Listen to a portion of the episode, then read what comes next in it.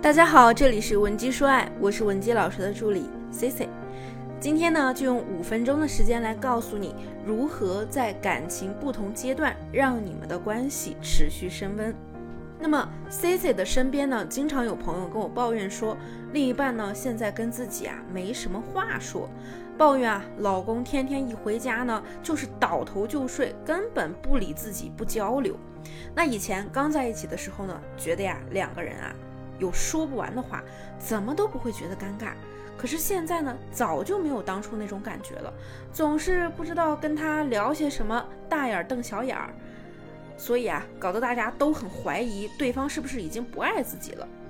那其实无话可说这件事儿啊，它不像出轨来的那么激烈，它是一个温水煮青蛙的过程，它会慢慢的、慢慢的渗透两个人的内心。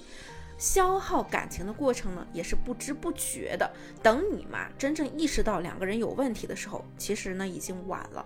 情侣之间呢，也应该慢慢的摸索出一套适用于你们这种情况的沟通技巧。而所有我们见过的幸福的情侣啊，都一定有他们特有的沟通方式。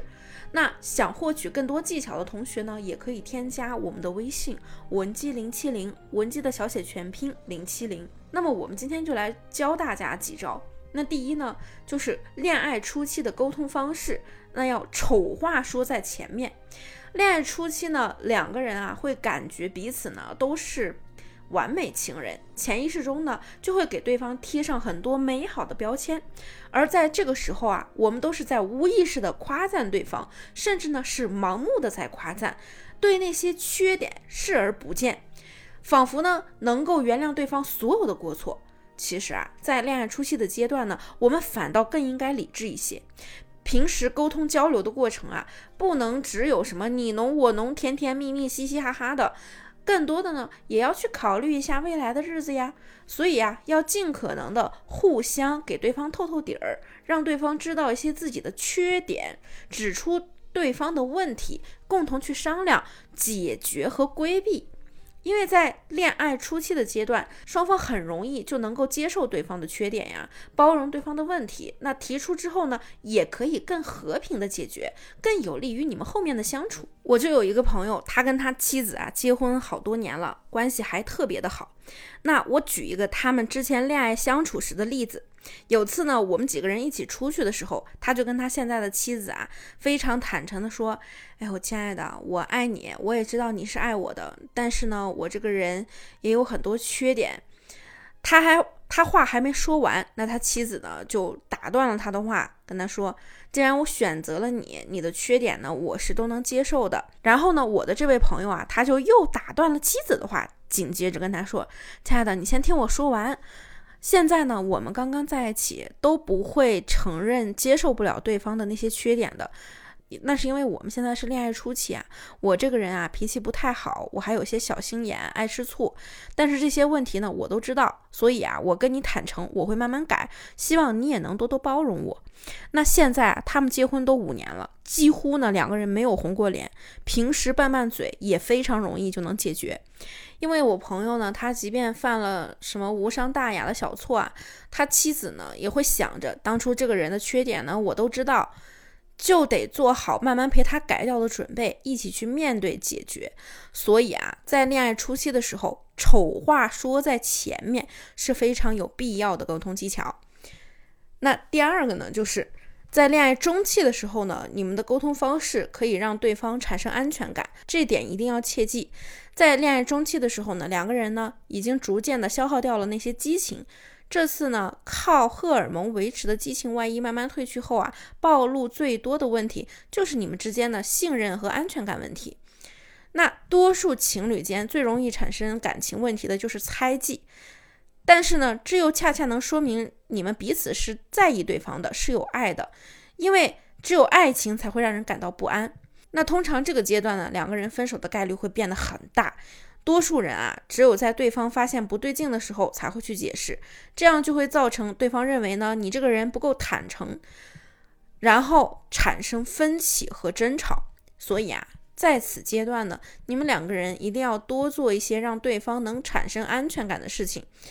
我朋友呢，在这个事情上处理的就很好。他下班回到家呢，除了工作，他从来不碰手机。即便妻子偶尔用他的手机订个外卖之类的，也不会去抵触对方翻了自己的手机。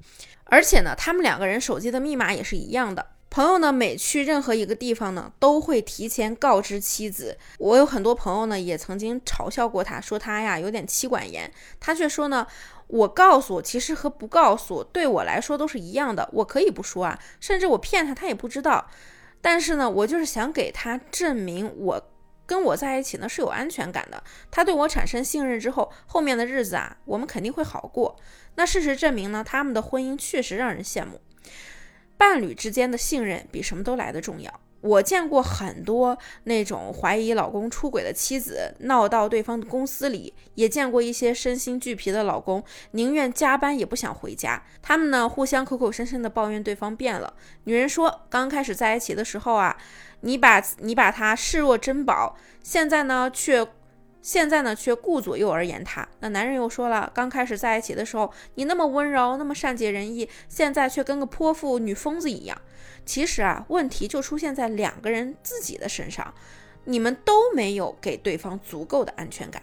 那第三点呢，就是恋爱稳定期的沟通方式。这个时候呢，我们要注重的是培养共同爱好。当爱情趋于稳定的时候，两个人活的呢就像是同一个人，对方还没开口，你可能就知道他想说什么，想要什么了，就会让人觉得呀，这样的生活呢有些没色彩，也不能在对方身上再取再汲取到什么养分了，逐渐呢就会产生排斥感。这个时候呢，就需要两个人培养共同的爱好，也要努力的丰富自己的精神世界，主动的去给生活添一些颜色。在条件允许的范围内呢，如果对方爱看书，你也可以跟他一样啊，也看看书啊，两个人交流交流感想。如果说他很爱吃，那你就跟他多体验体验新的美食。这种互相能达成共识、精神世界能高度统一的爱情呢，会持续不断的帮助你挖掘生活中的美好。你们之间啊，总是能有不断的话题、不断的灵感碰撞。其实啊，男女思维呢本来就是有差异的，这些差异呢也会体现在沟通中。如果不能处理好这些差异的话，就会出现两个人相互不理解对方想法的情况。那么今天的内容你都掌握了吗？如果说你还是不知道该如何具体的操作，也不用担心，有情感问题的同学可以添加我们的微信文姬零七零，文姬的小写全拼零七零，发送你的具体问题即可获得一到两小时一对一免费情感分析服务。下期呢，C C 会给你带来更加全面的情感干货分享。文姬说爱，迷茫情场，你的得力军师。